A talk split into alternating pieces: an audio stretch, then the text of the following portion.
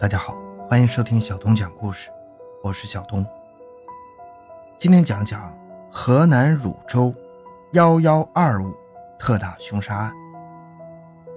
两千零四年十一月二十五日子夜，河南省汝州市发生了一起令人发指的特大凶杀案。一个杀人恶魔窜入了汝州市第二高中男生宿舍，对无辜的学生肆意杀戮。十二名学生被刺伤，其中九名不幸遇难。当人们对凶手的残暴激愤不已的时候，却不知道这个杀人恶魔背后有一位深明大义的母亲。正是这位母亲，经过了一番亲情和天良的人性挣扎之后，大义灭亲，才使得这起特大凶杀案在短短十四个小时就告破。让我们一起了解一下这亲情和天良的碰撞，让一位母亲心碎而滴血的悲情故事。回到现场，寻找真相。小东讲故事系列专辑由喜马拉雅独家播出。二零零四年十一月二十五日二十三点左右。一个黑影手拿一把一尺多长的尖刀，悄悄溜进了河南汝州市第二高级中学男生宿舍一楼一间学生宿舍门前。他一脚踹开了宿舍门。黑影进屋之后，警告学生：“如果谁呼救，就杀了谁。”接着，黑影便从这间宿舍穿过去，从宿舍楼的内走廊径直上三楼，又一脚踹开了一间宿舍门。手持钢刀朝睡梦中的学生乱刺开来，顿时血流成河，惨叫声不绝于耳。刹那间，十二名花季少年倒在了血泊之中。在恶魔行凶的过程中，有的学生虽然被惊醒，却因为受到惊吓，用被子蒙住头，不敢呼叫。直到恶魔一阵刺杀之后离开宿舍，这些十六岁的孩子才如梦初醒般的。从床上挣扎起来，拨打了电话报警和向幺二零呼救。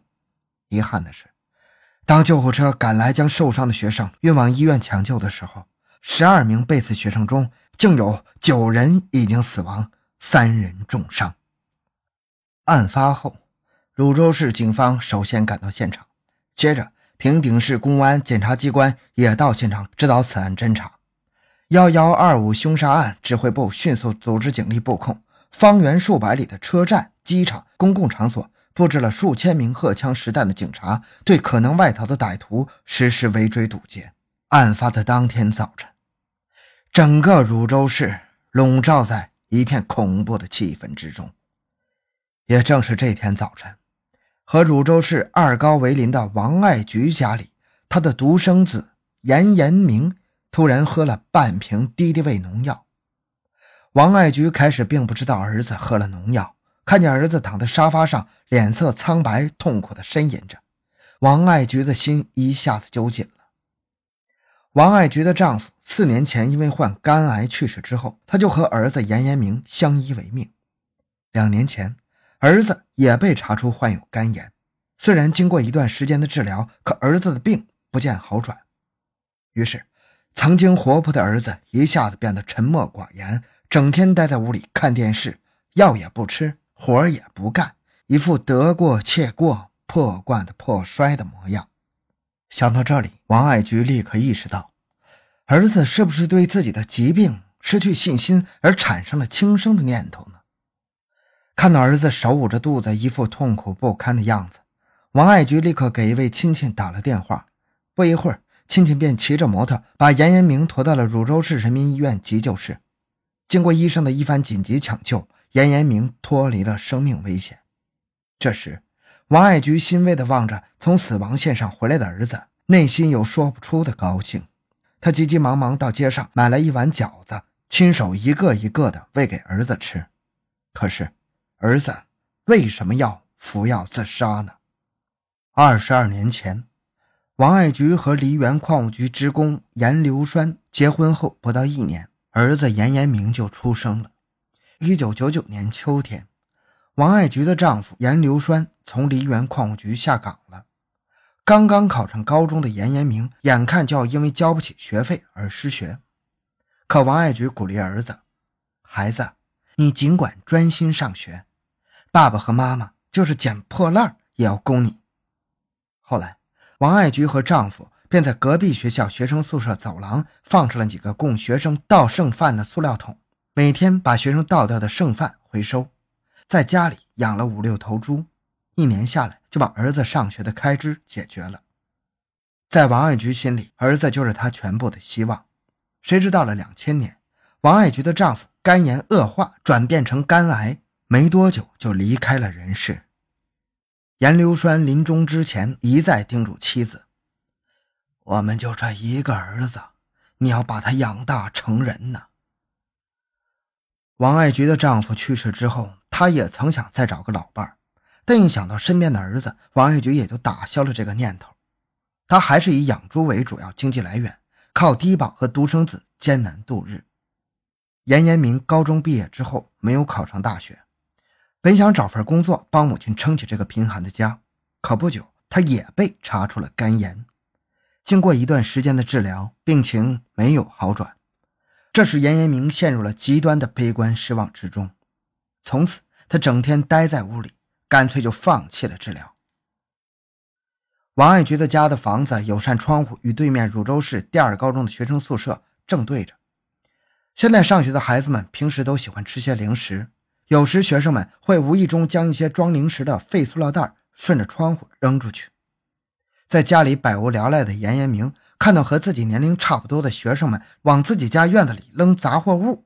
他就认为这些学生故意和自己过不去，为此，他和宿舍里的学生发生了激烈的争吵，从此也就埋下了报复的种子。王爱菊坐在儿子的病床前，给儿子喂完饺子，服侍儿子躺下后，起身离开病房。他想回家去取点钱来，路过医院急救室的走廊的时候，突然被一阵撕心裂肺的哭嚎声吸引了。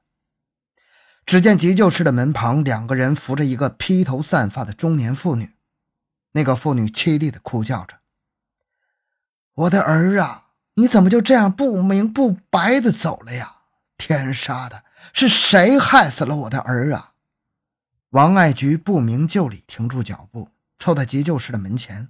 这时，他听到走廊的医护人员和患者在议论：“你们听说了没有？昨天晚上二高杀人了。”一下子死了九个孩子，不知道谁干的，真是作孽呀！走廊的长椅子上还有几位家长，满脸泪痕的捶胸顿足的哭嚎，而急救室里的医护人员出出进进的，正在实施紧张的抢救。有患者议论说：“昨天都还是活蹦乱跳的孩子，现在说没就没了，哪个爹娘能承受得了啊？这个丧尽天良的凶手，真该千刀万剐！”听到这样的议论，看着这一幕幕情景，同样是母亲的王爱菊不禁一阵阵心痛。这是哪个天杀的做的孽呀？有啥血海深仇才会如此狠毒啊？作为母亲，他深深的理解这些父母的丧子之痛啊。王爱菊离开急救室，来到门诊大厅的时候，大厅的电视机里正在播出这起特大凶杀案的电视新闻。王爱菊不禁站在电视机前细看，那是怎样的一幅情景啊！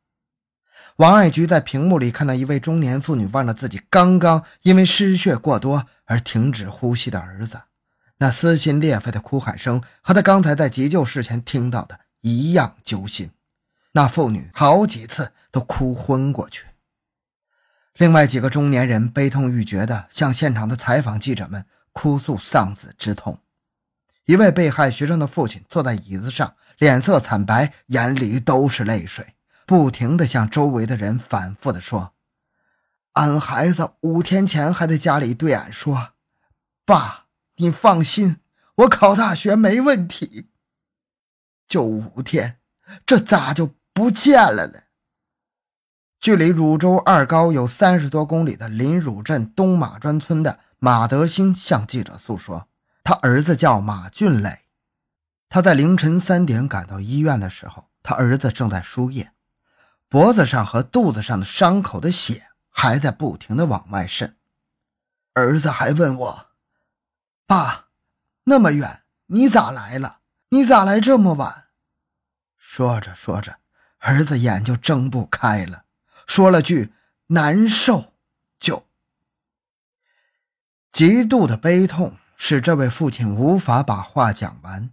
一位瘦弱的父亲在断断续续的倾诉：“孩子学习好，可是家里穷，他爷爷奶奶在洛阳，我咋向他爷爷奶奶交代呀？”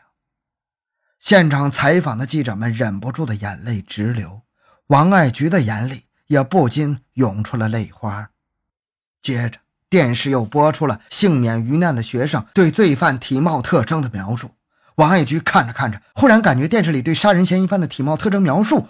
与自己儿子的特征有许多相似之处，他的心头一震，产生了一种强烈的恐惧感，身体禁不住的一阵战栗。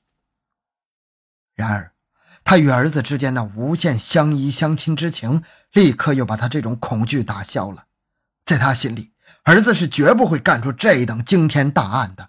但是，电视里的血腥画面却在脑海里挥之不去，他再也看不下去了，匆忙返回病房去看儿子。王爱菊刚来到病房，就被匆匆赶到病房的本家姐夫叫到了门外。王爱菊的姐夫也是看了电视后才急忙赶来的。姐夫问王爱菊：“严明昨天晚上出去没有？”王爱菊说：“没有。”姐夫又问：“严明昨天穿的什么衣服？”王爱菊说。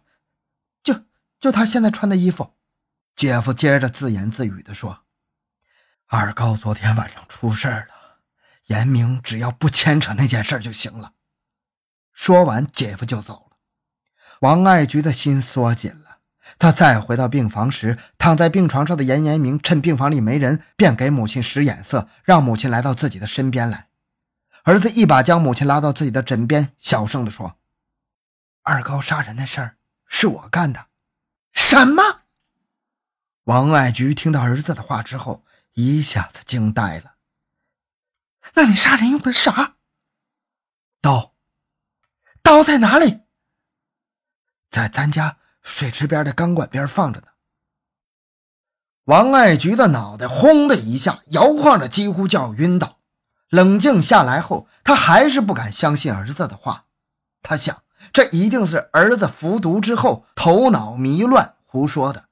她悄声告诉儿子：“不要胡说。”这时，恰好王爱菊的一个亲戚来了。王爱菊吩咐那个亲戚先照顾下儿子，自己匆匆走出医院，乘一辆三轮车赶回了家里。王爱菊此刻心乱如麻呀，他要到家里看看，看看儿子说的话到底是不是真的。王爱菊回到家之后，一幕让他震惊的情景。果然呈现在了他的面前。来到儿子居住的里屋，只见茶几上放着一张纸条，纸条上这样写道：“亲爱的妈妈，请你用最大的宽容原谅儿子吧。一夜之间，我成了杀人不眨眼的恶魔。在你今后的日子里，我将不能在你身边尽孝了。把我忘了吧，亲爱的妈妈，永别了。”二零零四年十一月二十六日晨，不孝之子严延明。